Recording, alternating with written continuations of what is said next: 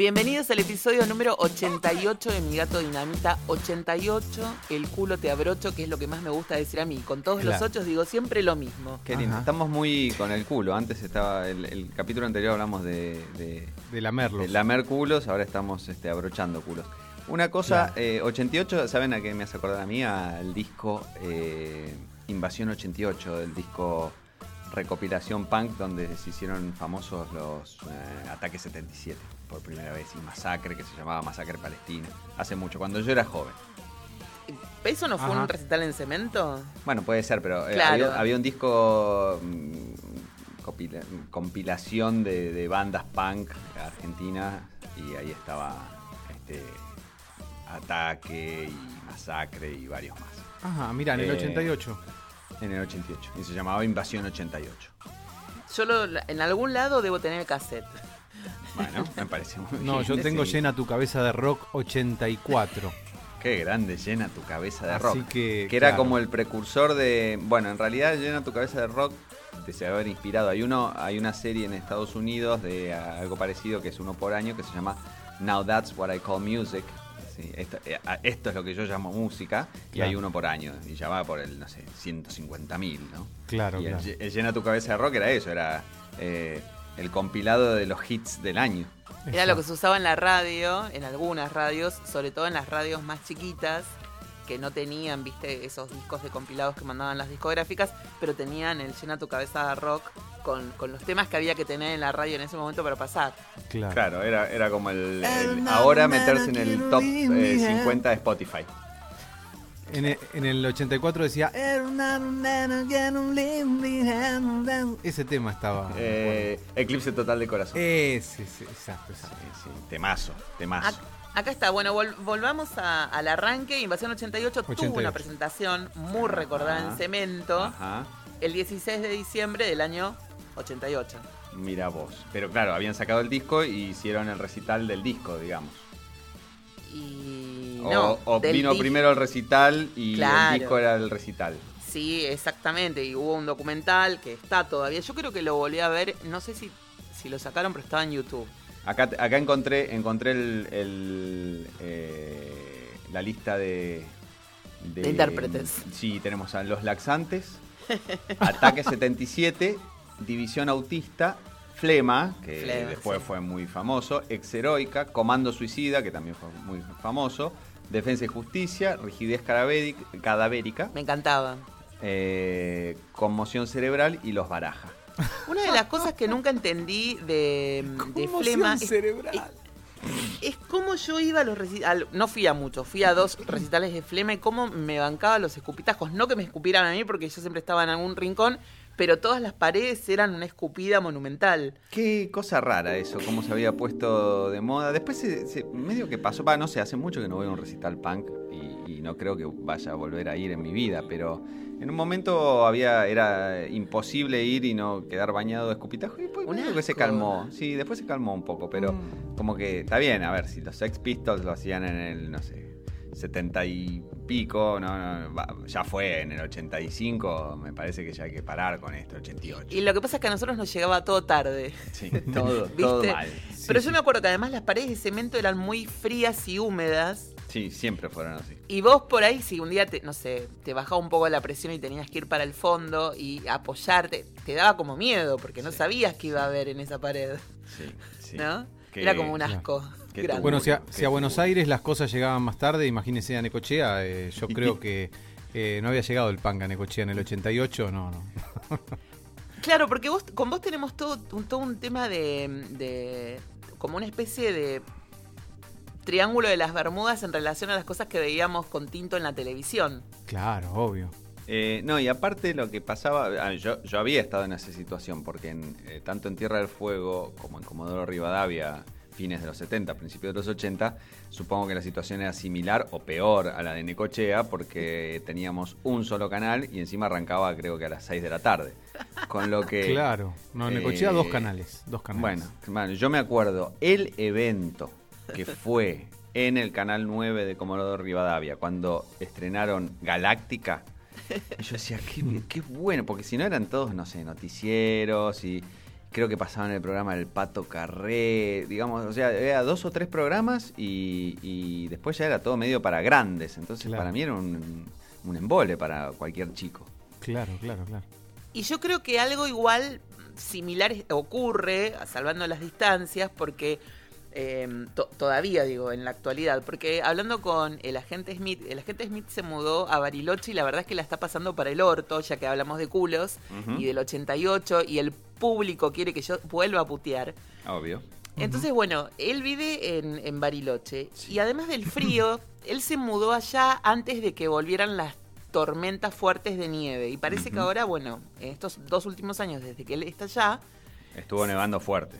Sí, y, vive puteando. Mi vieja le, manda mensajes y le dice, pero nene, vos no veías el noticiero, vos no sabías a, lo, que te, lo que te esperaba ya. Una persona que se muda a Bariloche piensa nieve. ¿De qué te quejas? Bueno, mi vieja que... Obviamente Siempre la empatía, la empatía flor de piel. Totalmente. Pero él me, me, pedía que yo fuera a trabajar a TN mm. eh, los fines de semana, porque era lo único que él podía ver. Claro, claro, Entonces yo le, aparte yo le decía, pero ¿para qué crees que vaya a TN si yo no sirvo para dar noticias? Susana, porque es lo único que veo, Susana. Claro, claro, claro. Así porque te extraña. Ajá.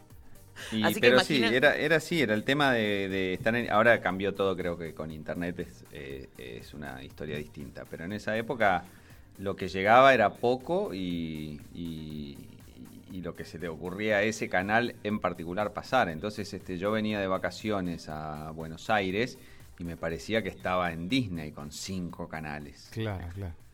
este, y, lo mismo fue, yo siempre me acuerdo cuando empezó a hacer la revolución del eh, video casero.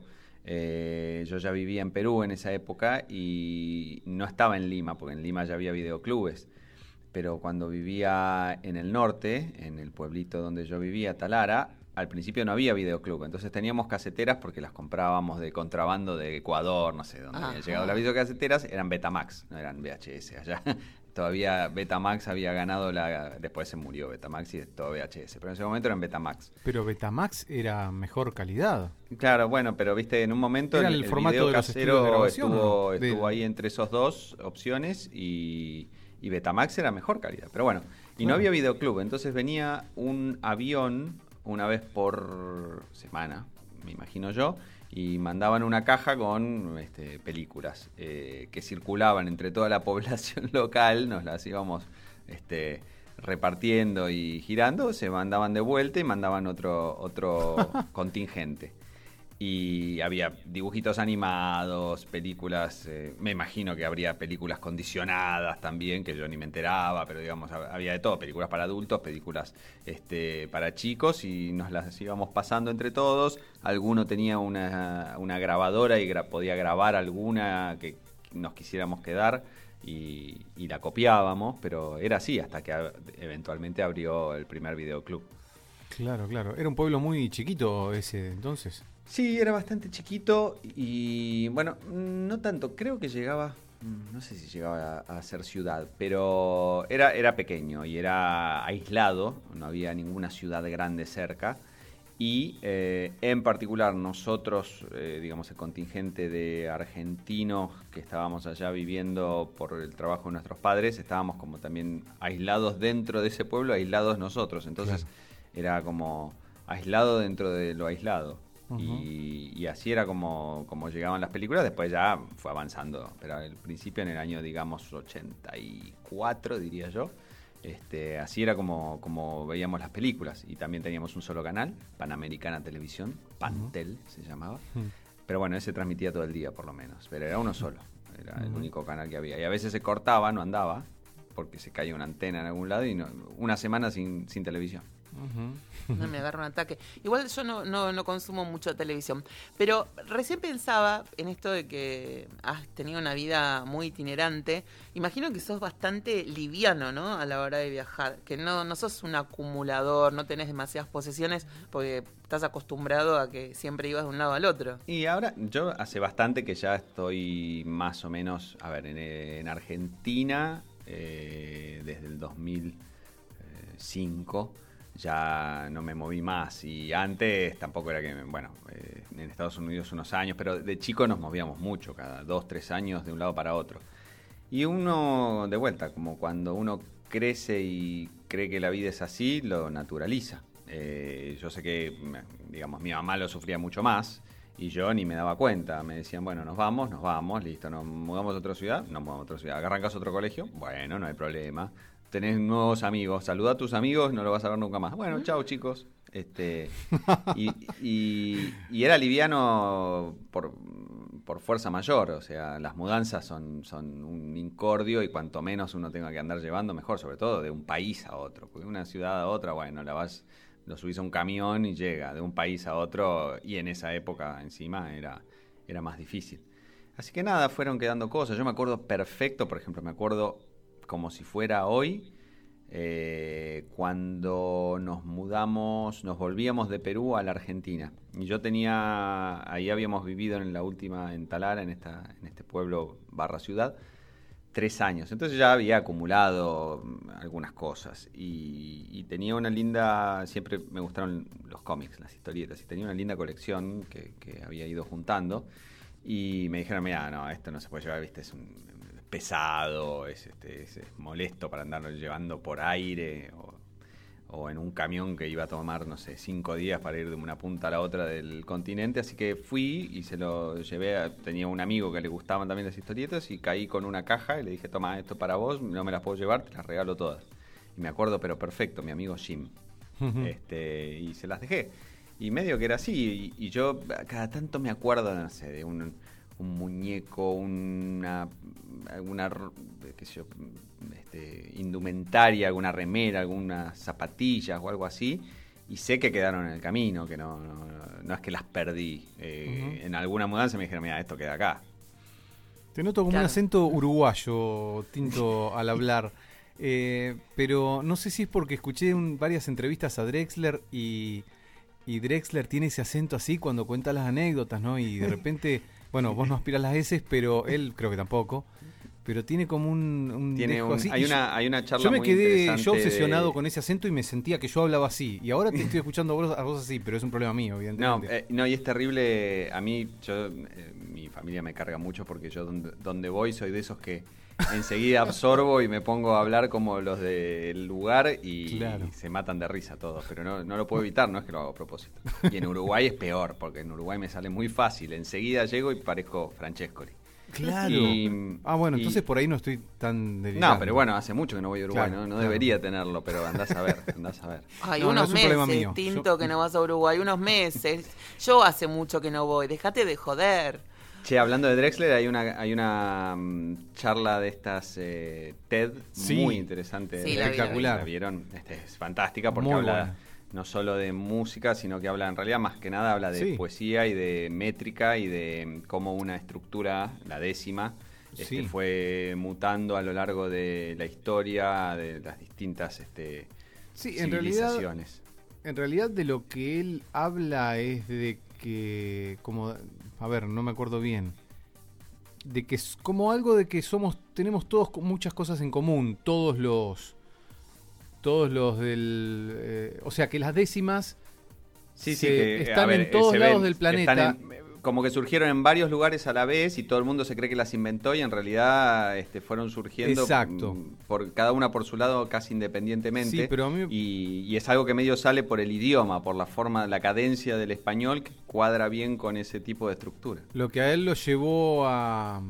escribir eh, Yo soy un moro judío.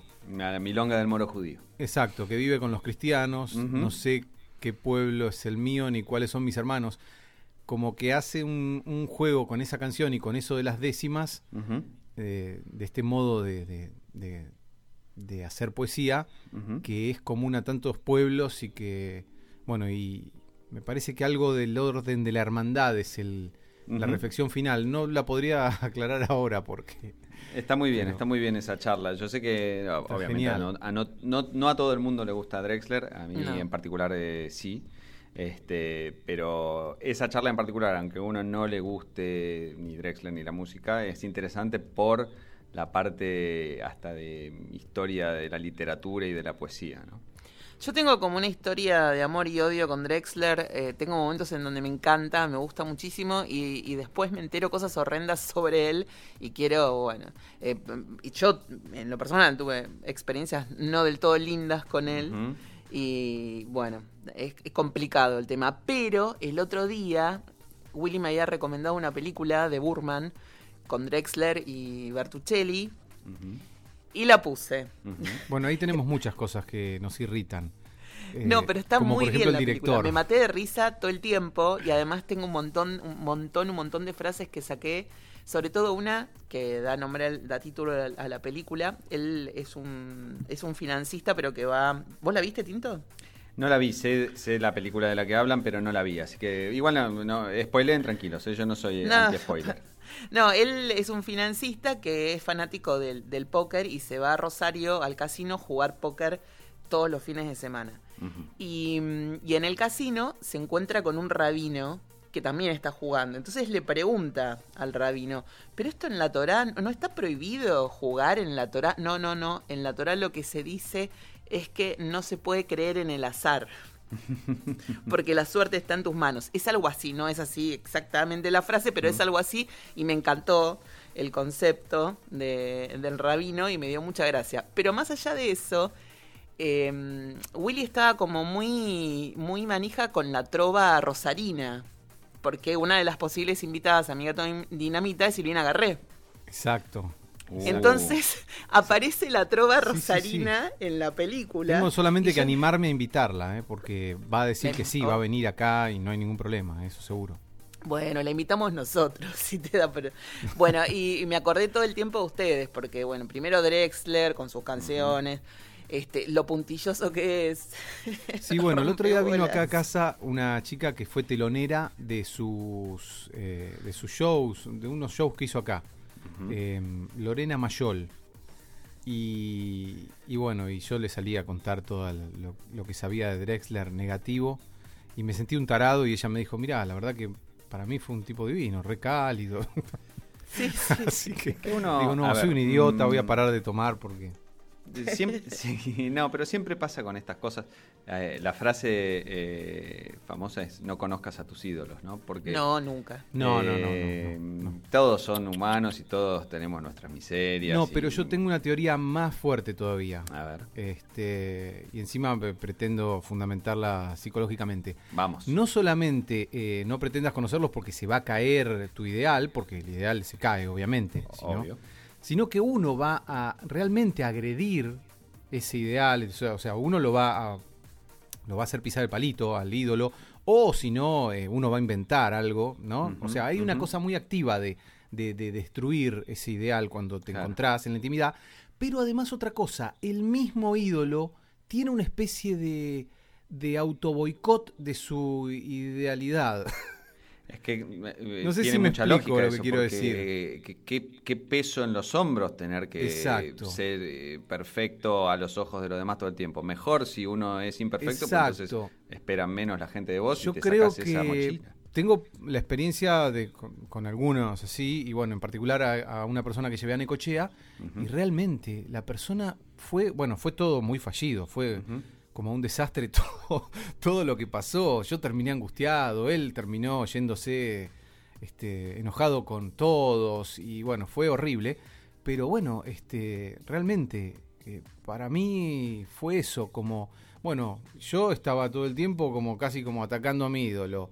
Eh, el tipo estaba todo el tiempo, parece que también, haciéndose quedar mal, diciendo incoherencias. Bueno, fue horrible. Y bueno, tenés que pasar por un tamiz todo lo que pasó y ves que te queda todo lo bueno del tipo. Pero es raro.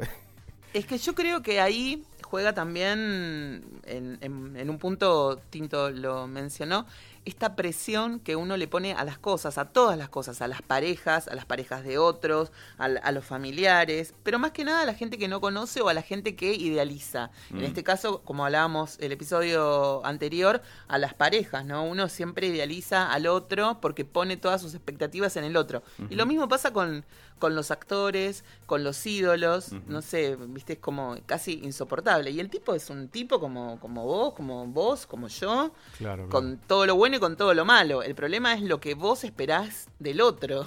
Exacto. Al final caemos en esta diatriba de siempre de separar la obra del artista y, quedarse con lo que con lo que sirve y, o perdonar o crucificar por lo demás, pero poder eh, distinguir entre una cosa y otra. Sí, bueno, pero con Drexler me pasaba que a veces me aburría la música y por otro, pero también tiene que ver con los estados de ánimo de uno. A veces uno está para esa música y a veces no está para esa música. Para esa o como para cualquiera, ¿no? Para escuchar un tango, para escuchar jazz, lo que sea. Y pasa lo mismo con las películas. Entonces, bueno, uno también tiene que saber descartar. Bueno, hoy sí estoy para ver esto, hoy estoy para escuchar esto, hoy estoy para bancarme mi gato dinamita. Y mañana no sabemos. Claro. Salvo, salvo mi gato dinamita, nada es para todo el tiempo. Igual eh, con mi gato dinamita tienen tantas, tantas versiones diferentes de nosotros mismos que pueden ir buscando a ver qué le cuadra en determinado día. Claro, claro, claro. Tenemos los serios, tenemos los académicos, tenemos los, los, los, payasos, tenemos los invitados, tenemos de todo para elegir. Así que acá no, no, nos pueden decir que... es que nosotros somos contenemos multitudes como todos, pero aparte, como nunca... ¿Qué nos pasó acá, me parece? Y ustedes estarán o no de acuerdo. Nunca nos definimos muy, muy bien. Arrancamos como, bueno, vamos a hacer... ¿eh? Y ya el tercer capítulo habíamos hecho cualquier banana, entonces tenemos tanta libertad que podemos ser serios, podemos este, ser payasos, podemos hablar de, de cosas eh, trascendentes y de huevadas y está todo perfecto porque todo, todo cuadra dentro de nuestro formato que es no tener formato exactamente. Y es más, tuvimos un episodio donde nos abducíamos. Una cosa. Es verdad, es verdad, es verdad. Totalmente deforme. Esto para que la gente no crea que el episodio anterior donde hablamos en neutro era el, más deforme de todos. Hubo cosas peores. sí. Bueno, yo estoy un poco más tranquilo ahora. escucharlo. Estoy un poco más tranquilo ahora que no salimos en Necochea. No fue una experiencia muy agradable para mí. Yo estaba lleno de, de conflictos en ese momento. Ahora que no salimos en Necochea estoy feliz. Mira vos. No salimos más en Necochea. Pero en realidad salimos en todos lados. Eso es la magia de Internet. Pero bueno, no salimos en la radio. Claro, claro, exacto. Vos te pensás que no, pero hay mucha gente de Necochea que está escuchando en este momento y va a decir, pero si yo lo estoy escuchando este pibe. Puede ser, puede ser, pero no por una radio oficial que vos salís de, vas a buscar a tu hijo a, no sé, a fútbol y, y, te quedás escuchando un ratito la radio y, y, aparecemos hablando, va, yo hablando de lo que hablo. Además, ahora salimos en La Nación. La semana pasada nos hicieron una nota, salimos en La ah. Nación, hablando del podcast también. Tenemos que hablar de eso, por favor. Con lo cual, llegamos a un montón de gente. Una nota eh, excelente. Una linda nota, sí, gracias a Jimena Barrio Nuevo, que fue la periodista encargada de, hacer la nota. Divina, la verdad, un placer haber hablado con ella. y bueno, ahí tenemos una bajada también al podcast que seguramente nos ha traído nuevos oyentes. Seguro que sí, seguro que sí. Ahora lo que falta es que nos pongan una sección fija ahí en La Nación y abajo comentarios para ver qué, qué opinan. No, no, ya dijimos que los comentarios los desactivamos. No, los leí los comentarios, hay un montón. Mejor, mejor porque seguro que al tercer comentario este, ya se habla, viste que está esta, esta regla, la ley de Godwin, que se sabe que eventualmente alguien va a nombrar a Hitler. Seguro que al tercer comentario está alguien nombrando a Hitler por alguna razón. Sí sí, sí sí Yo igual no me animé, la verdad, me pareció demasiado vertiginoso. Dije, bueno, vamos a dejar esta nota como está, que está buenísima y que fue un placer hacerla y no voy a meterme en los comentarios porque para, ¿para qué? Para amargarme. qué, buena, qué buena nota, qué buena nota que escribiste, Susana. no, yo no la, la escribió ella. Ah, ¿ella la escribió? Claro, es una entrevista sobre la alimentación natural para los gatos y en realidad la historia de mi gato. Cómo es que mi gato llega a, ser diagnosticado y estoy confundiéndome porque yo una vez la alimentación industrial a la alimentación natural y bueno toda toda su, su mejora en este en este tiempo que ya llevamos un año y un mes. Mira qué bien. Sí, exactamente hoy, un año y un mes. Claro. Eh, está bueno porque es no solo, digamos, mm, hablar de, de, la historia del gato, sino compartirlo para gente que esté en la misma situación y que, y que por ahí este, eh, no, no, no haya pensado en, el tema de la alimentación como una de las alternativas este, para mejorar la, calidad de vida de su mascota, ¿no? Así que me parece que está bueno. Yo creo que tenés que llevar esto al estrellato, sacar tu propia línea de, alimentos, un programa de ahí en Telefe. Eh, y, bueno, de ahí, no sé, al mundo, ¿no? Sí, sí, salvo la, parte de la comida que siendo tan insoportablemente obsesiva, viviría muy angustiada, mm. pensando, y por ahí le quedó una espinita, por ahí le quedó una hoja de más, por ahí le quedó, viste, no, no, hay que relajar y hacerlo y punto, y creo que en ese sentido yo no sé si estoy tan capacitada, por eso eh, lo dejo a, otros conocedores del tema ocuparse de, la cuestión gourmet y envasada. Además tenés que, lidiar con, la gente que te, autoriza a, la venta pública, ¿viste? No es tan fácil. Claro, claro, No es tan fácil. Pero, por otro lado, lo demás sí, me encantaría poder producir un programa al respecto y... Yo te ya tenés oferta, ya tenés oferta, sabemos. Ya, yo al aire no voy a salir cortando nada, pues yo no puedo cortar nada. No tengo cuchillos, no tengo filos en mi casa, así que tengo que tener a alguien que, si yo le digo, bueno, corta esto en Juliana, que lo sepa hacer bien para la cámara, pues yo saldría cortándome la mano. Carlos Arguiñano, por ejemplo. sí, yo lo pensé, a ver. Eh, Carlos Arguiñano, un hombre, que, un hombre que le pone a todo mucho perejil, decía, lo, lo ninguneaba el gato Dumas, me acuerdo. Y siempre, viste. Eh, yo creo que son peores que los peluqueros, los cocineros. Este, son muy celosos. Son muy celosos, muy celosos. Y aparte, viste que en, la cocina uno tiene que tener eh, mucha concentración porque en un segundo te rebanaste la mano. Sí, sí, yo me acuerdo mi mamá, ¿se acuerdan cuando salieron las mandolinas para hacer eh, papa rejilla? Ay, por Dios. Sí, la, primera papa rejilla dejó media mano, pobre mi mamá. Claro, claro, me, ha pasado, eh, me ha pasado haciendo papa rejilla, sí. Es un clásico, me parece. Sí, sí, es un clásico. No, y yo todos los días agradezco al universo no tener un cuchillo porque siempre se me escapa el cuchillo que no tiene filo, desde luego, y me lo ensarto en la mano y por suerte como no tiene filo no me puedo cortar. Pero yo traslado ese, ese, eso, ese pensamiento a una, a una cuchilla como la que el otro día mostraba Eugenia Tobal en su video de cómo cocinarle a su perro. Mm. Yo decía, ay, por Dios, estaría manca en medio segundo. Me gusta, me gusta ese refrán, para ese, ese lema. ¿eh? Qué suerte que no tengo cuchillo. No, es que, ¿sabés por qué no tengo cuchillos? Porque me da miedo los filos desde que vi el pulpo negro cuando era chiquita y tengo miedo que me decapiten. Culpa de Narciso, ¿ves? Claro, No es porque tengo miedo a la cocina, no, es porque tengo miedo que me corten el cuello, señores, es por eso. Cosas muy normales que te pueden pasar todos los días. Pero bueno, yo lo, que quiero es que llegues eh, en poco tiempo a ser mm, una especie de... La, Sokolinsky de los gatos. ¿Sí? Sí, como, como Sokolinsky fue eh, ¿cómo se llama el programa de él? La salud de nuestros hijos. La salud de nuestros hijos. Eh, que sea la salud de nuestros gatos o algo por el estilo y que vos seas la, referente. No, yo quiero ser la Larry David de los gatos, la productora de mm. eso, de, los productos. Mm. ¿No? Hacer como un super show y todo eso, pero yo del otro lado y cagando a pedos a todo el mundo. No, pero vení, te dije que es así, al gato no lo moleste.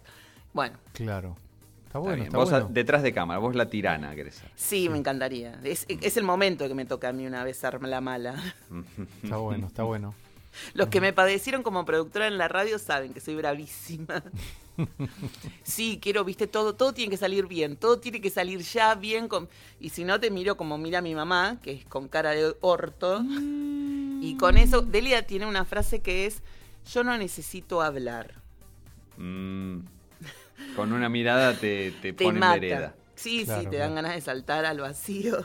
Así que bueno, yo voy a empezar a, hacerme carne de eso mismo también. que no necesite hablar para que me entiendan. Qué suerte que tengo apagada la cámara, entonces. Ténganme miedo. A ver si, a ver si porque contémosle a la gente que esto lo estamos grabando cada uno en nuestro estudio personal. Exacto. Todos conectados este, a través de internet pero tenemos la, por temas de anchos de banda las cámaras apagadas, así que Susana no nos puede tirar su mirada asesina. No, pero próximamente lo haré en, persona y los mm. asustaré mucho porque mm. daré miedo.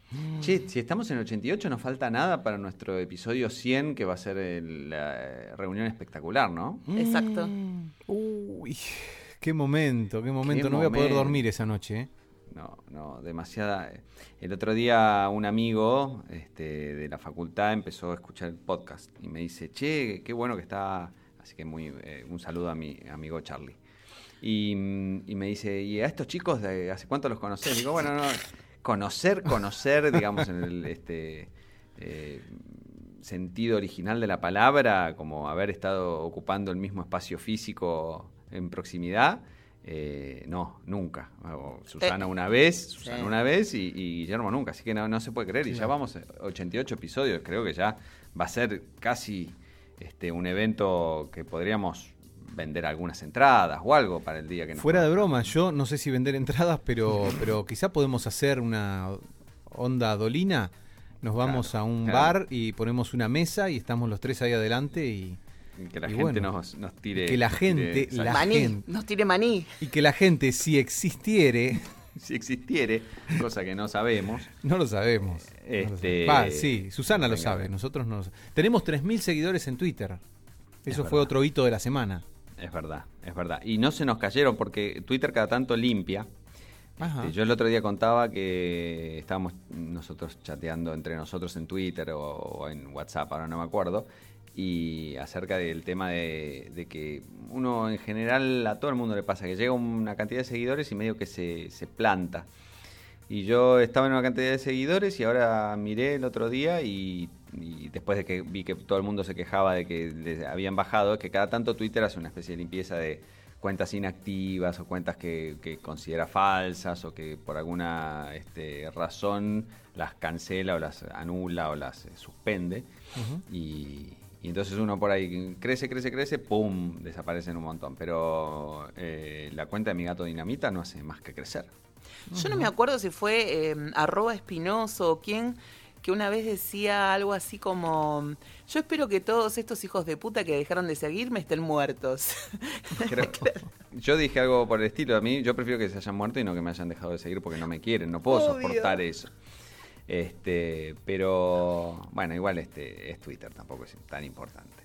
No, pero viste que vos decís, uy, estoy llegando a los 77 seguidores y de pronto se te caen 50. Vos decís, eh, ¿qué pasó acá? Ojalá se hayan muerto. Ojalá se hayan muerto. turros. ¿Por qué no me seguís más? ¿Qué te hice yo?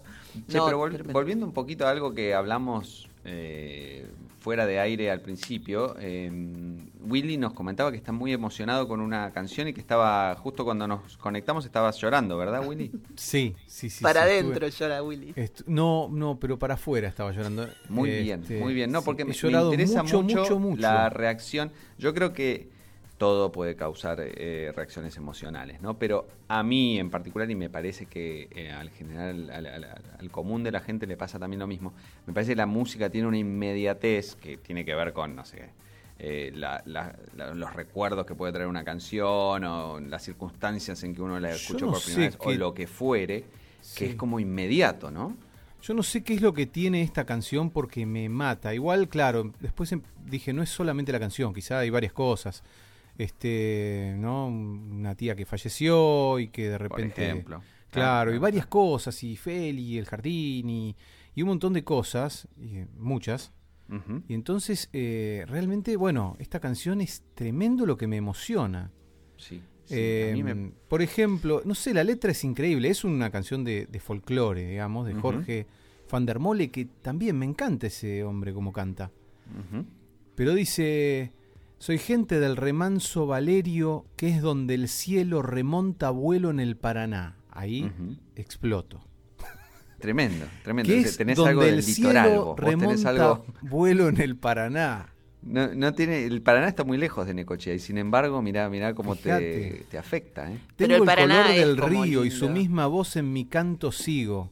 El agua mansa y su suave danza en el corazón pero a veces oscura va turbulenta en la ciega hondura y se hace brillo en este cuchillo de pescador. Es eh, un canto al Cristo de los pescadores. Mm. Eh, bueno, los pescadores también. Yo tengo una conexión con la te pesca. Pega mucho por el tema de mi abuelo, eh, posiblemente. Igual no estoy pensando en mi abuelo. Ah, bueno, hoy casualmente empecé a usar unos lentes de sol que encontré en la casa de mi tía, que, que es la que murió de mi abuelo y los empecé a usar hoy. Mira vos, digo que no me acuerdo de mi abuelo y, y, hoy empecé a usar sus lentes. Yo se me escapan todas las eh, implicaciones eh, psicológicas, etcétera, etcétera, pero claramente hay algo atrás que, ¿Algo hace que eso, te genere lo que otra canción no. Claro, y cuando estoy escuchando esta canción se me proyecta toda una película de, de, emociones, de... En el equipo de psicología donde trabajo el otro día la coordinadora lloró porque le pasaron cosas muy fuertes. ¿Con la de, canción? La, de la vida. ¿eh? No, no, lloró sola. Ah. Y pensé, no, pensé que estaba llevando la canción a todos en emociones, en, eh, no, en, no, no, eh, no sé, me parece increíble.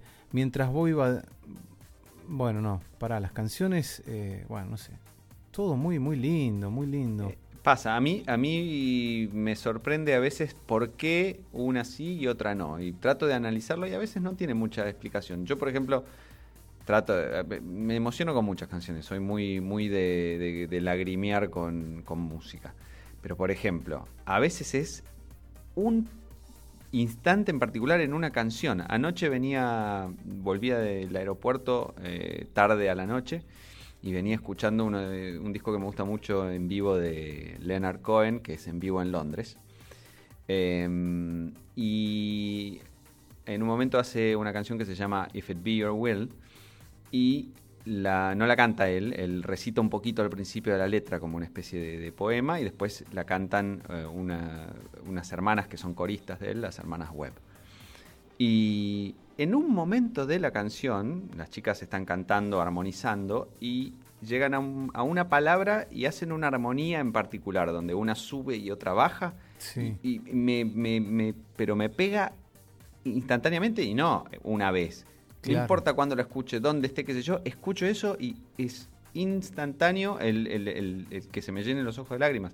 Y no sé qué, cuál es la explicación de eso, pero es ese momento, esa canción. Bueno, hay canciones, eh, yo que he editado muchos videos emocionantes o que buscan una emoción porque son de, qué sé yo, de, bueno, porque necesito alguna emoción.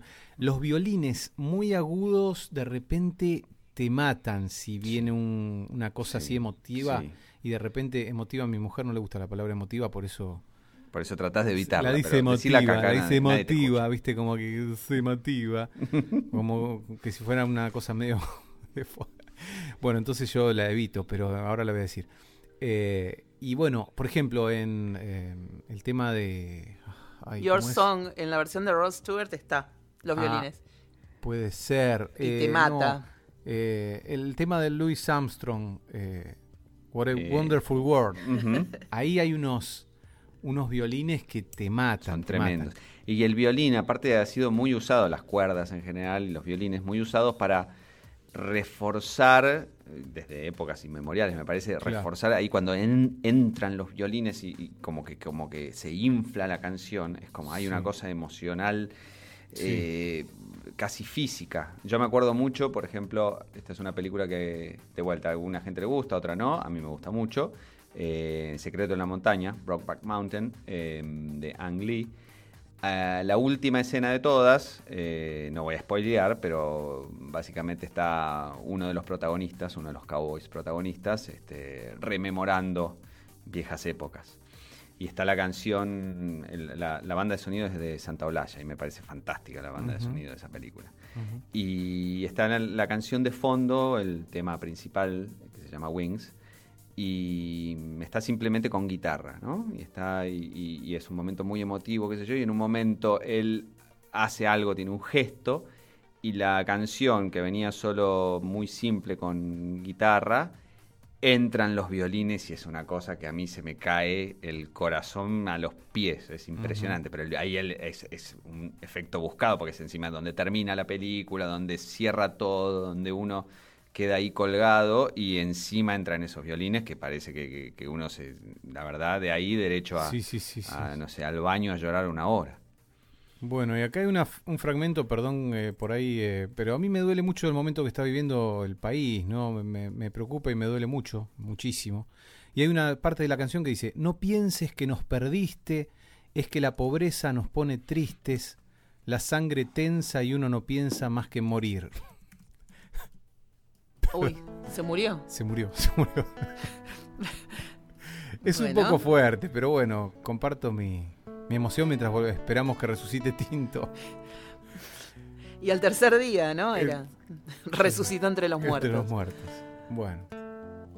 Eh, nada, muy, muy emocionado. Bueno, pongamos un tema mientras se vuelve. Dale, dale, por favor, por favor. ¿Por qué no ponemos este?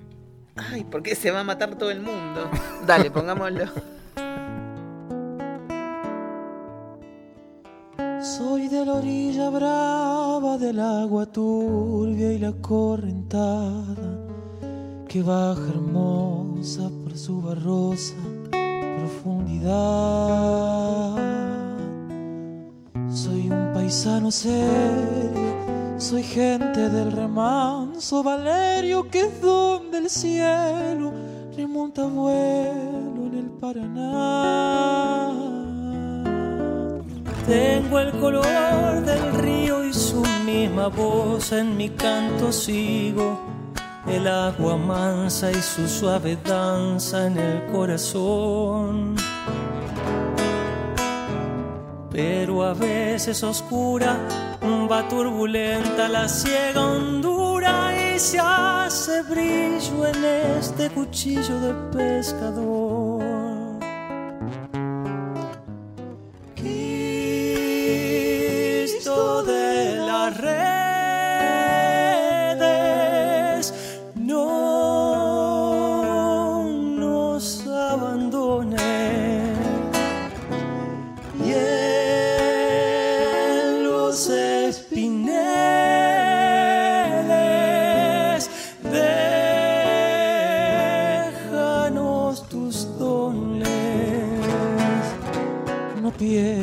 Que nos perdiste, es que la pobreza nos pone tristes, la sangre tensa y uno no piensa más que el morir.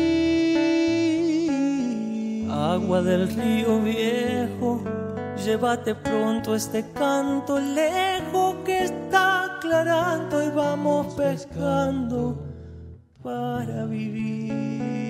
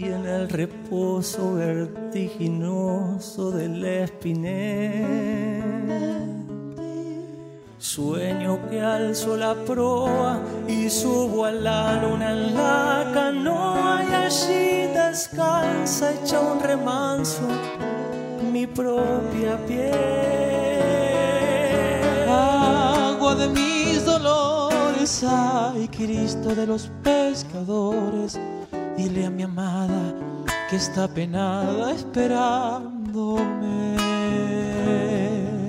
que ando pensando en ella mientras voy vadeando las estrellas, que el río está bravo y estoy cansado para volver.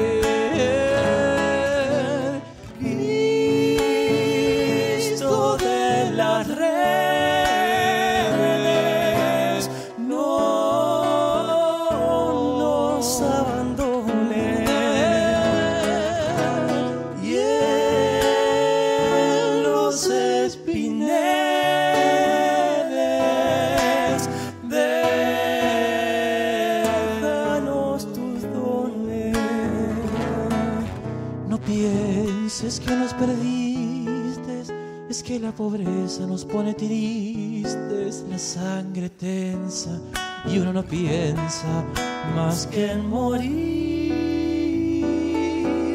Agua del río viejo, llévate pronto este llanto lejos que está aclarando y vamos pecando para vivir. Agua del río de pronto este canto lejos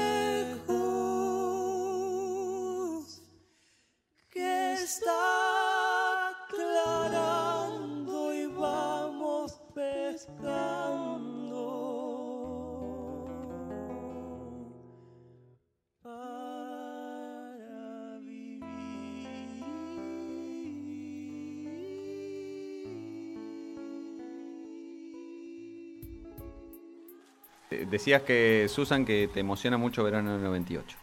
Sí, sí, me trae muchos recuerdos de la época en que estudiaba cine, porque uno de mis amigos me, me hizo ver la serie o la novela, no sé, la, tira, para ver los actores. Para su primera película, él eligió muchos actores de ahí. Ah, era una especie de casting en en diferido, digamos. Yo no lo podía creer. Me, todas las tardes nos, juntábamos a ver verano y me decía, pero te, gusta? ¿Te gusta Susan ese? ¿Te gusta? Pero mira, es buenísimo. ¿Y qué pensabas, Sí, de hecho, eligió a varios actores de esa película para una en blanco y negro. Bueno, sí, claro. Pero en la primera, en la primera película de, Ezequiel Acuña está eh, Nicolás Mateo, Tomás eh, Pedre, Santi Pedrero y está Fonsi. Tomás Fonsi y me parece que alguno más. Y en un momento pensó en Celeste Cid, pero yo le bajé el pulgar. Dije, te, va, uh. te va a complicar demasiado las cosas, Celeste. Buscate una chica más tranqui. Y apareció Antonella Costa. Me gusta porque acá no tenemos miedo de nombrar a nadie. No, no, no. Ni de granjearnos enemigos, ¿eh? No, pero es que después, en otra, en otra película y en otra circunstancia, otro amigo fue productor de una película con Celeste Cid y le quemó el bocho literalmente. Estaba totalmente perdido porque Celeste, bueno, se nota, es muy intensa. Además de ser muy intensa, mi amigo llegó a dudar de su sexualidad. Yo le dije, pero te acabas de casar con un tipo, o sea, que ahora te enamoraste de ella. Me dice, sí, me parece que no soy gay. Me decía. Ezequiel. Fue muy genial eso. Pero volviendo al tema de las emociones, em, Juan Forn decía también eso, que la música tiene una inmediatez que no tiene la literatura, por ejemplo, y además que uno en general no puede estar en el momento, en ese instante, en donde la otra persona se emociona leyéndote. Mm. Que eso sí pasa con la música. Vos vas a un recital, mm. el Fandermole te toca este, este, esta canción. Y bueno, Willy se me desmaya ahí adelante. Claro, claro. ¿No? y Fandermole puede, puede ver que hay, que hay un tipo que le está cagando el, el, el show porque se acaba de desmayar escuchando su canción. Claro, claro. Es así. Sí. Eh, y sí, es así. Yo creo que hay algo mm, mucho más, mm, no sé, inmediato, en, pero bueno, por la naturaleza uno cuando lee es una absorción mucho más lenta. Y solitaria. Y solitaria y, cansina con respecto a la música o mismo el olfato, viste que uno huele algo y enseguida se transporta o enseguida recuerda. Y, con las letras es, difícil, quizás es más duradero, pero es más, más eh, lleva más trabajo y es más lento todo el asunto. En cambio la música es plum. Sí, es un golpe, un masazo. yo me pasó, mira qué pavada, ¿no? Fui a ver eh, eh, Séptimo Día, el espectáculo de Cirque du Soleil con música de Soda Stereo y de Cerati. Y yo no, fui esperando nada, no fui y tampoco me pareció un espectáculo eh, genial, no sé, o sea, yo fui simplemente a ver, bueno, listo, vamos a verlo. Y algo pasó que entré y arrancó la música, me emocioné y lloré, no sé, habrá durado una hora veinte, yo creo que lloré durante todo el recital, no, no podía parar, me agarró como un, y no sé por qué me pegó y ando a saber las circunstancias de ese momento, no lo traté de interpretar demasiado, pero este, Natalia me miraba y me decía, ¿qué te pasa? Y digo, no, no, yo estoy bien, yo estoy bien, pero no podía parar de lagrimear, impresionante. Bueno, y la semana pasada yo fui a ver la película de Juan Vera, el amor menos pensado, arrancó la película y no sé, a, los 10 minutos empecé a llorar. Empecé a llorar y lloré toda la película hasta el final. Hasta el, hasta el final de los títulos, ¿eh? no hasta el final, hasta el final de los títulos. La gente se reía, se reía de los chistes y la película me encantó y me parece que que tiene cosas, no solamente frases y momentos increíbles, que además está muy bien filmada, pero a mí me pegó por algún lado y imagínate que tampoco estaba en, en, una fase de separación. Si hubiese estado en una fase de separación, no sé. Te tienen que levantar con cuchara después de la película. No, no, increíble. Pero la gente la pasó muy bien. Yo no sé por qué a mí me pegó de ese modo. Viste, es muy personal el asunto. Yo ni, ni, con esas cosas cuando me pasan y son inexplicables, hay, hay, cosas que uno las explica, ah, no, este tema me lo cantaba mi abuelita y la extraño. Bueno, pero hay otras cosas que pasan, ocurren y salen y medio que ni buscar la explicación mejor. Si pasan, pasan y bueno, este, mejor no escarbar, pero es muy personal. A uno le pega por un lado y a otro le pega para el otro. Sí, sí, sí, totalmente. Y me pasa mucho con, bueno, con las películas y con las series, por eso no puedo ver cualquier cosa en cualquier momento. Tengo que buscar algo que esté acorde a mi estado de ánimo. Y por eso vi Voley el otro día. Una película producida también por Juan Vera, que me pareció increíble. Yo la vi ayer o antes de ayer y no paré de reírme. Hmm. Qué, genio que es Piroyansky dirigiendo. Hmm.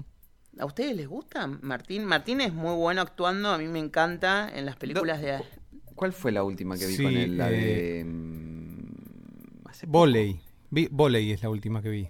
Bueno, Voley es la dirigida por él. Sí, y él actúa también. Está, buena, me gustó mucho.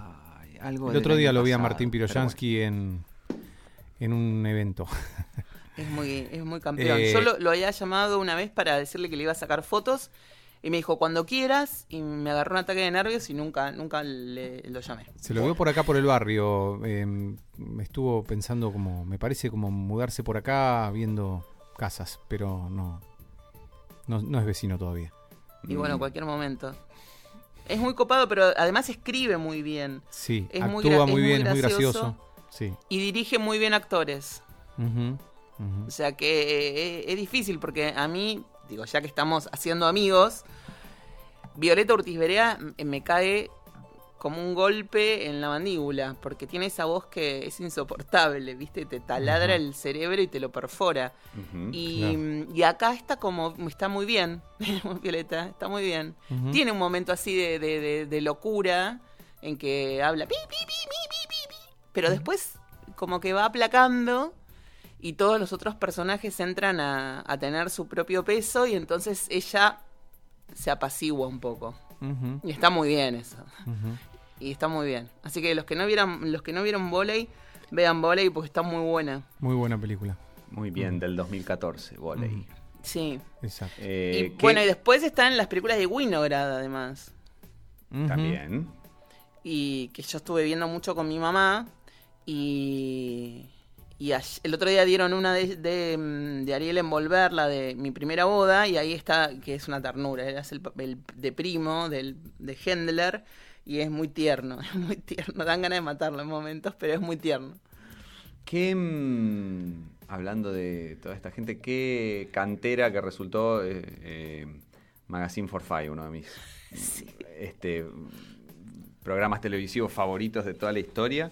¿Cómo, cuánto de la gente que trabajó ahí eh, siguió teniendo unas carreras fantásticas? Que, que más allá de que yo, a veces no puedo creer que lo dirigiera Martel.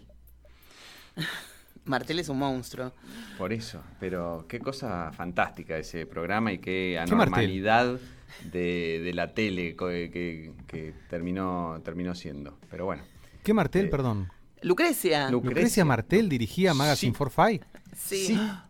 Ay, no, no, tenía idea de eso. Pensé que era Urtiz Berea el que estaba detrás de todo Estaba, Bueno, Urtiz Berea era como, este, se dedicaba a, armar todo, digamos, pero eh, eh, dirigió, Lucrecia Martel dirigió Magazine for Five, ¿puedes creer? Qué bueno. No, este, buenísimo, buenísimo. Genial. Y, entre todos los chicos de ahí este, salieron un montón de actores que ahora son actores hechos y derechos porque pasaron el tiempo. Y, pero bueno, me, parece que era un programa tan completamente fuera de lo común y, encima eh, trascendió no solo como programa, sino como semillero, ¿no? Qué Sí, Totalmente. La verdad es que, bueno, ahí también estaba mi amiga Urtiz Claro, Violeta Urtiz este, pero eh, un montón de gente que, surgió de ahí. Eh, eh, Martín Slipa, que estaba Julieta Silverberg, bueno, más allá de Mex, ¿no? Urtiz pero un montón de chicos que después este, crecieron y, Julián Cartoon, que siguieron haciendo cosas en, en, sus vidas. Sí, sí, sí. Sí. ¿Y qué? ¿Piro no estaba ahí? No. Y yo creo, no sé. Sí, Martín Piroyansky estaba. Sí, sí, sí, sí. Sí, mm, sí él es. increíble. Hay que empezar a escribir para Eh, Martínez. son, son actores que hicieron un camino más intelectualoso que los de chiquititas, ¿no?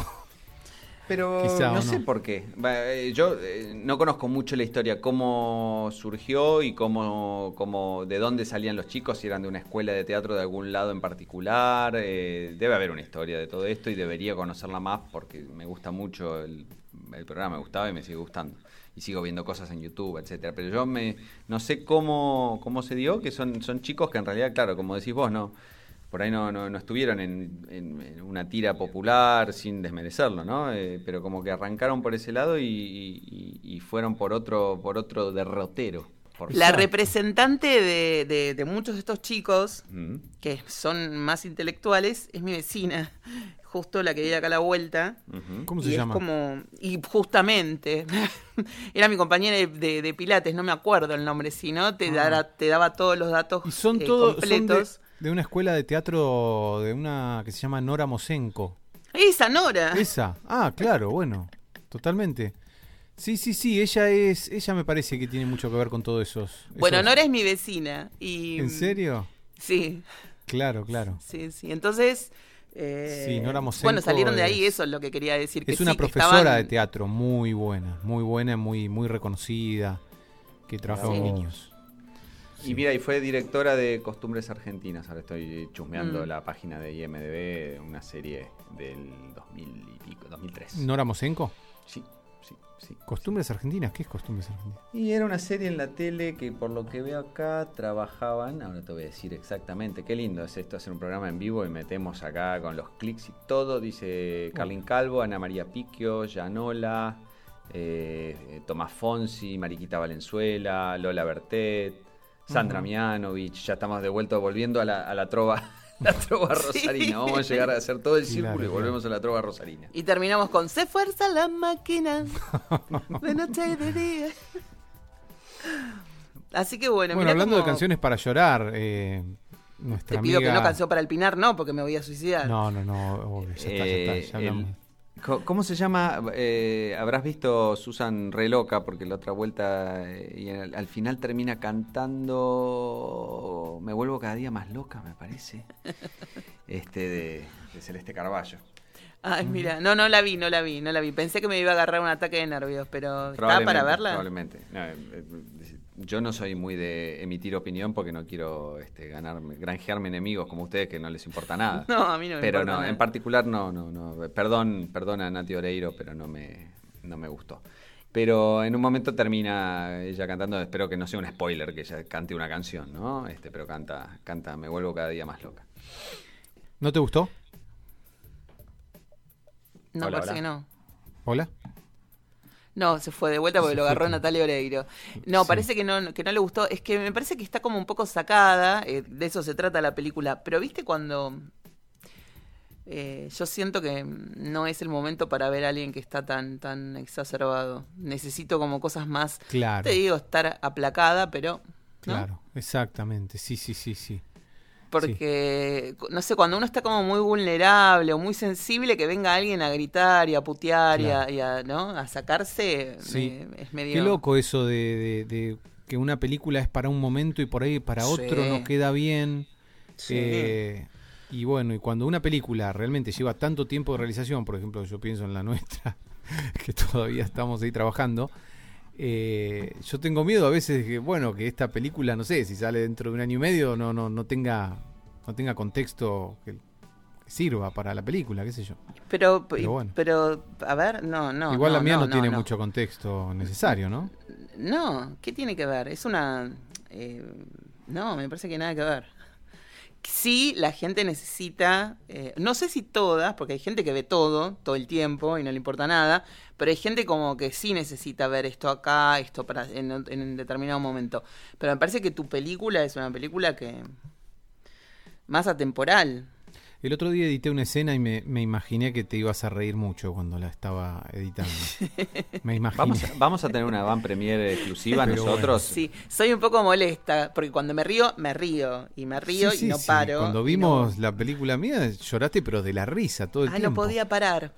Una prima mía me dijo, después de verla, que, que todo bien, que le había parecido muy buena, bien, qué sé yo, no sé, buenas críticas, pero que en ningún modo le había causado la menor gracia, que para mí era una película para morirse de la risa. Y ella dijo, no, no, no le vi nada de humor. Y lo que pasa es que también tiene que ver con, con, la identificación. Y uno a veces se identifica con cosas que haría uno. Mm. Y entonces ve por ahí, no sé, o, la escena donde uno se siente identificado o, se ve reflejado, o la torpeza, o la respuesta, y te desmayás. O sea, yo veo esta, esta película de la que hablamos en todos los episodios de hace como tres meses, eh, la de Judah Patou. Yo, el tipo escucha el tema de Billy Joel y llora y yo estoy a los gritos llorando, a los gritos. Escúchame qué necesidad, si ya la vi más de 25 veces en menos de dos meses. ¿Llorando de la risa o llorando? De la emoción, ah. me conmueve. Eh, yo lo que quiero saber es si vamos a tener una van premier exclusiva nosotros como, como digamos. Vale, vale.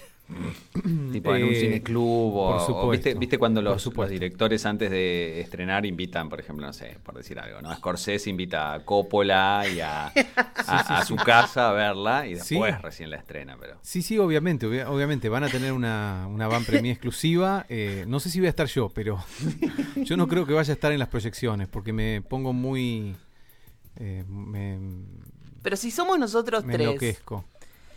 Me, me acuerdo que.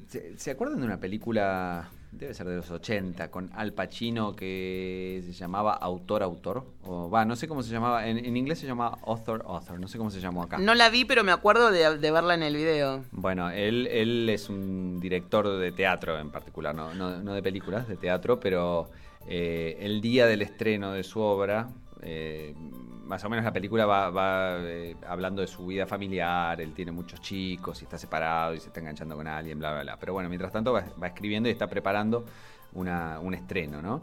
Y, va, va al, al, estreno, pero se queda afuera y vos lo ves, está toda la gente adentro y, él está como en el pasillito de, afuera de, la entrada a las plateas y camina para un lado, camina para el otro, se frena para ver si se ríe la gente o si reacciona en algún momento y dice, ay, no se rieron ahí donde se tenían que reír, qué sé yo.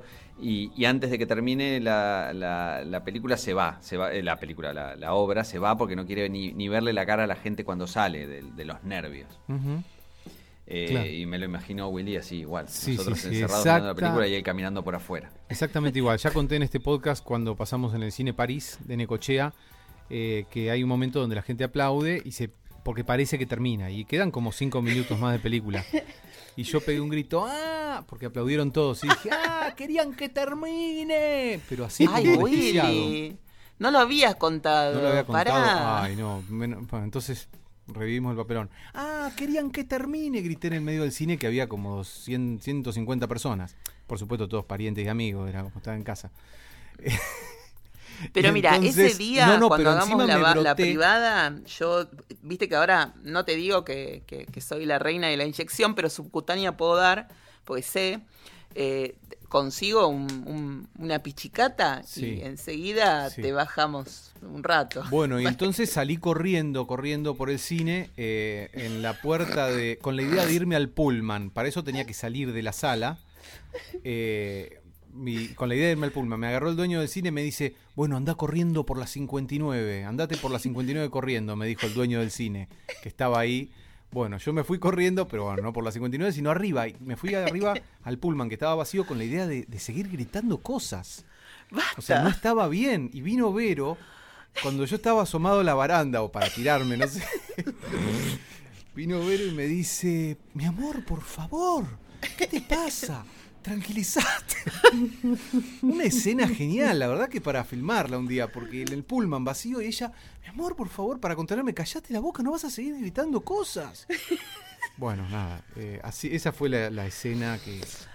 Y bueno, y fue desesperante. Al día siguiente yo quise cancelar la, siguiente proyección porque pensé que no iba a ir nadie y, no aguantaba más. Y bueno, me tranquilicé y después fue, fue mucha gente, fueron como 80 personas, que es mucho para un cine así y, que no, no conocía yo. Ay, por favor, necesitas calmarte, Willy, porque te va a hacer mal esto. Terrible. Mirá el día que estés en, el, en la platea esperando que te entreguen el Oscar. No, por favor, ese día eh, es tremendo, es tremendo. Lo, un desastre voy a hacer, un desastre. Tenés que estar con la sublingual a toda hora. Sí, sí, sí, sí, sí, sí, Siempre hago, soy muy, muy papelonero por esas cosas y después me da una vergüenza terrible, pero bueno. Ya no lo puedes evitar, está bien. Ven todo lo que puedo contar porque no salimos en Necochea. sí, porque además el dueño de la radio era el mismo dueño del Teatro París. Exacto, exacto. Y era un muchacho, es un muchacho muy religioso. Eh, muy católico y eso, y entonces yo también sufrí, ay no, no podemos decir... Y vos te habías convertido en el hijo de Belcebú. Claro. Qué terrible, pero ¿qué, ¿qué, es lo que te agarra? ¿Por qué te digo yo que cuando la gente va a escuchar el podcast me escondo abajo del escritorio de la vergüenza, ¿no? Pero bueno, claro, ¿qué es lo que te pasa? Y bueno, pensá en eso que te pasa a vos y ya está. no, bueno, pues mismo amplificado, imagínate, este podcast, eh, no sé ustedes, pero yo, digamos, este, el esfuerzo para producirlo, a pesar de que este, eh, preparamos eh, días y días de producción y qué sé yo, no, se compara con hacer una película. No, ni a palo. Así que imagínate el esfuerzo y la, la, la pasión y la dedicación que lleva una película este, si a vos te da vergüenza que alguien escuche el podcast, imagínate que alguien vea una película en la que pusiste tanto de vos. Bueno, el otro día Woody Allen recordaba, recordaba en la entrevista que hizo la Nata la, lo que le pasó a él con em, Manhattan. Le ofreció al estudio eh, que no se estrene esa película y, hacer gratis otra, porque le parecía que era un desastre. Le parecía que era un desastre, ¿no? Sí, sí, sí. Y bueno, yo lo había leído, pero bueno, como el 99% de las cosas que leo no me lo olvidé, me lo recordó Woody en ese momento. Yo creo que está en el eh. libro que me regalaron ustedes, porque es, un, es, algo que lo tengo súper fresco, ese recuerdo, y no vi la nota con la nata porque nunca la encontré. Pero mm, eh, me parece atroz, atroz, porque eh, imagínate lo que te lleva a los nervios. Eso también quiere decir que uno, uno no, no, no, tiene por qué ser buen juez de sus propias obras, ¿no? Eh, medio que hay que dejarlas ahí afuera, porque si por uno fuera, imagínate, Woody Allen hubiera cancelado Manhattan. Claro, es que creo que eh, algún escritor muy muy conocido, creo que no me acuerdo si era Bioy o Borges, uno de los dos, chicos, disculpen, pero tampoco soy un cerebro. Cada vez estamos más arriba, cada vez más arriba estamos.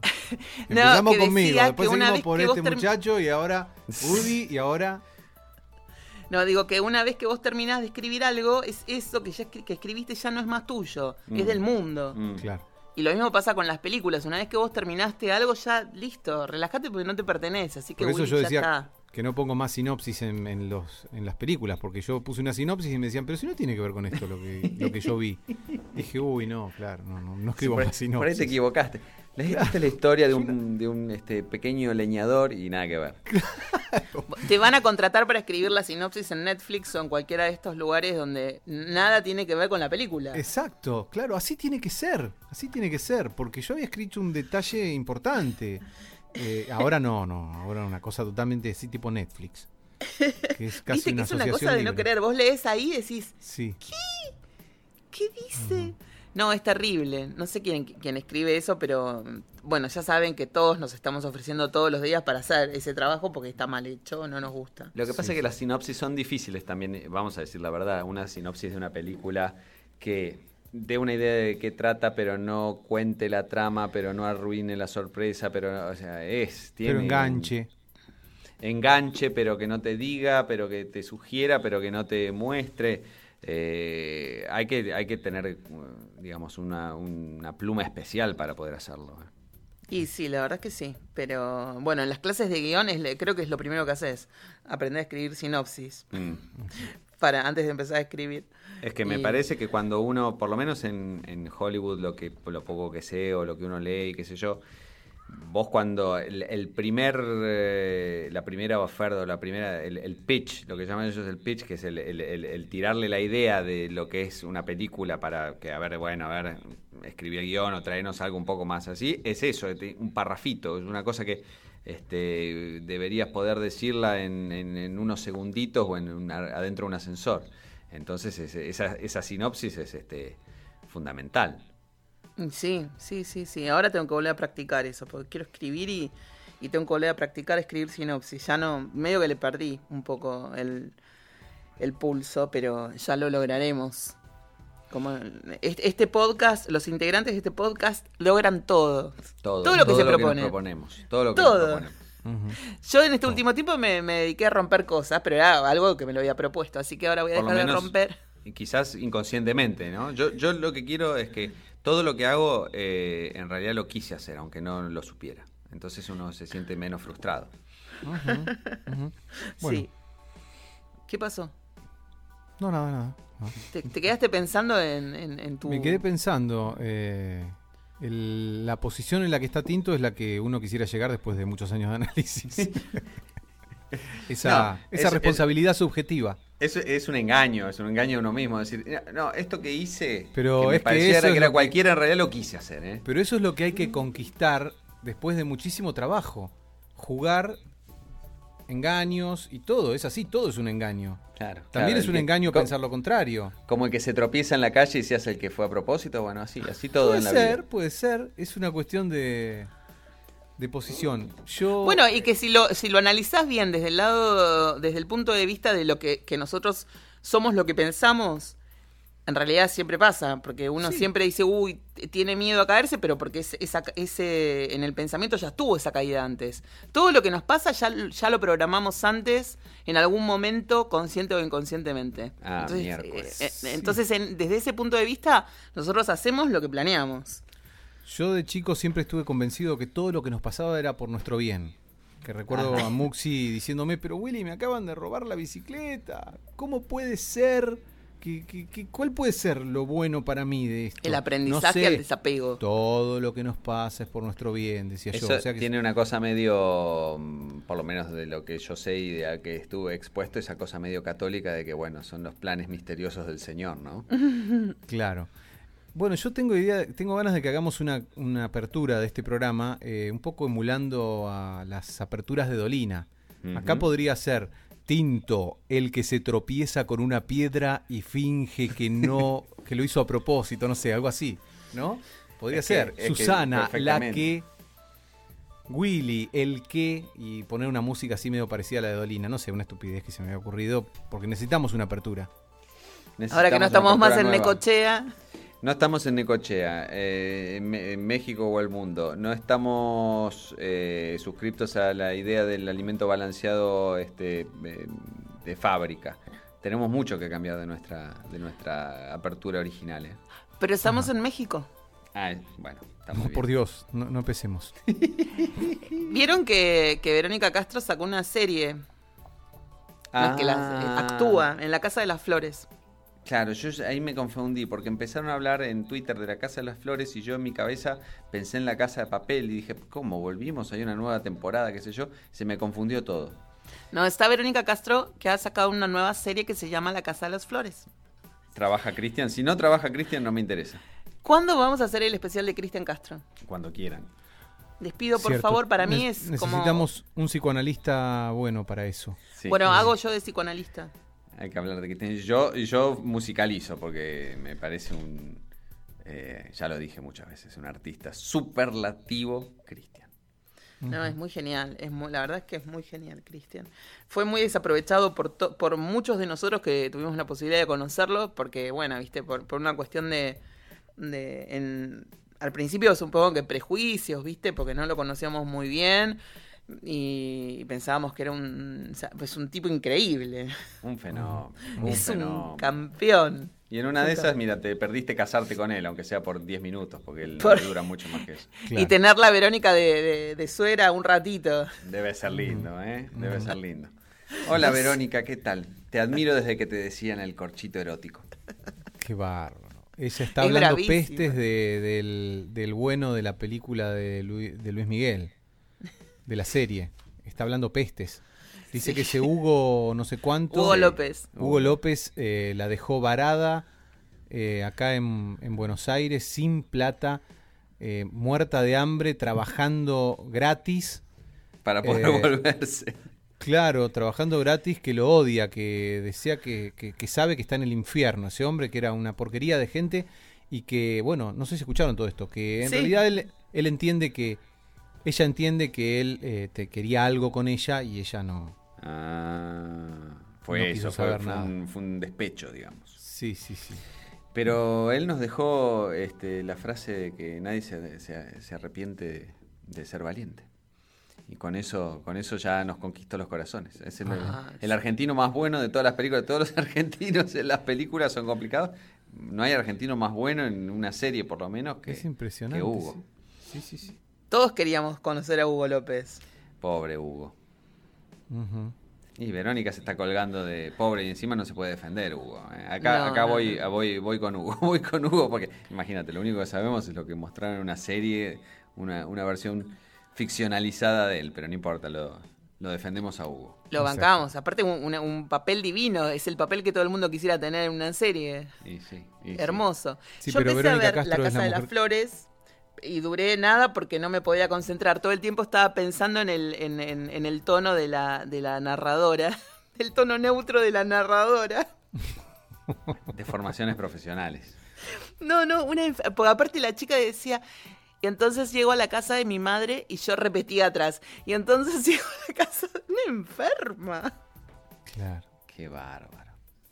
Así que bueno, eh, eh, ojalá que a ustedes les vaya mejor si es que deciden verla. Ojalá que sí. Ojalá A que mí sí. me- Bueno, tendríamos que terminar con una canción de Verónica Castro o algo así. Ella canta también. Sí, sí, Sí. yo tengo un disco. Una vez me compré un disco de Verónica Castro. Ah, bueno, ahí ya no Lo llego. juro. Comprar, Ahora- pagaste plata, digamos, digamos. Pagué plata para comprarme un disco, pero... ¿Te eh, gustaba? ¿Era porque había una foto no, de ella no. en Desavillé? No, no, no, no sé, no sé por qué lo compré, pero me, me causó gracia y lo compré. Ahora les voy a mandar la foto. Me parece muy... Esta, esta, ahí tenemos la... Esa es la tapa de nuestro, de nuestro nuevo episodio. Exacto. Qué personaje Verónica Castro. Igual mi mamá la banca, ¿eh? Mi mamá, como no vio la serie, mi vieja, eh, ella está a favor de, de- de Verónica Castro y, y estaba muy indignada. Con que la hayan dejado varada en Argentina. ¿En Argentina la dejaron varada? Sí. Eh, pa- Sí, acá en Argentina. Y Después salió Héctor Caballero, que no se quiso quedar atrás, a decir que Hugo López era un estafador. Qué cosa, ¿eh? Upa. Por ahí, Hugo López, ya está. Yo ya tengo mi teoría acá. Porque si. Héctor, Ca- si Héctor Caballero y Verónica Castro son los dos que lo acusan, quizá Hugo López trataba mal a la gente que es muy bajita. Abajo de un metro cincuenta te trataba mal. Arriba de un metro cincuenta te buena- trataba bien. Sí, sí, sí. Qué buena Quizás conclusión. ¿Y qué, Sí. qué canción vamos a poner de Verónica Castro? Y Pero perdón, Luis Miguel era bajito. ¿Es bajito Luis Miguel o no? No, un metro ochenta, ¿no? No sé, no, no parece. Yo lo vi, las veces que lo vi, me parecía de altura, aunque sea 75, 80, una cosa así. Pero me parece que, bueno, Héctor Caballero sí es bajito y, y este, bueno, el corchito erótico me imagino que debe medir un metro cuarenta el corchito Un metro setenta y ocho mide Luis Luis, Mi- Miguel. Ahí tenés. perfecto. ¿eh? Más alto que yo, que tampoco es gran cosa. Ujú, ujú. Bueno, pero no es, no es, no es pequeño. No, no es pequeño, no es pequeño. Pero bueno, quizá era eso, era su, su enanofobia o chiquitofobia. Próximamente haremos un especial de Cristian Castro en Mi Gato Dinamita contando absolutamente todo. La historia con su abuela, con su tía, con su madre, sus mujeres, sus fantasías, Su sus tatuaje. éxitos. Tiene ese tatuaje sospechoso en la espalda, Sí. pero después vamos a explicar bien de qué trata eso. Me gustaría saberlo porque yo me quedé con la sospecha nada más. No, no, no. No tengo otra data. De, De una banda de rock. de una banda de rock, sí. sí. Y además también hablaremos un poco de su idea de vestirse de mujer. Me parece muy bien. Me parece muy bien. Bueno, Todo, todo eso y mucho más en el nuevo episodio de Mi Gato Dinamita número 90 y mil. No sabe porque no sabemos cuándo lo vamos a hacer. No, Nunca. quizá en el no, por- 89. No, no- no prometamos para el próximo. quizá en el No. 89. Quizás. ¿No? O quizá no. O quizá. no, Quiz- o quizá. Quizás en el, en el 102. Nunca se sabe. No, pero es que eh, creo que lo venimos, lo, lo venimos craneando desde el episodio número 20. Y Yo creo que desde no. que lo fui a ver, lo fui a ver y dije, a este eh, le tenemos que dedicar unos minutos. Lo fui a ver al teatro y me pareció un fenómeno. No, pero además con Willy nos quedábamos mucho tiempo mirando mm, reportajes donde él hablaba de su mamá o, Claro. o donde él hablaba con su mamá al lado de, de sus matrimonios. Viste que además era una cosa así, el tipo iba a dormir con la abuela y la madre, a los huevón como es. Y es como inexplicable eso. Pero no tiene vergüenza aparte de hablar al respecto y de confesarlo. Así ah, que, le encanta. eh, me parece fantástico. Todo, todo, todo me parece fascinante. Sí, deberíamos contactarlo. Lástima que andas a ver, ¿no? Ah, eh, mira, es tan extraño que en una de esas levanta el teléfono y nos atiende. Hola. Soy Cristian.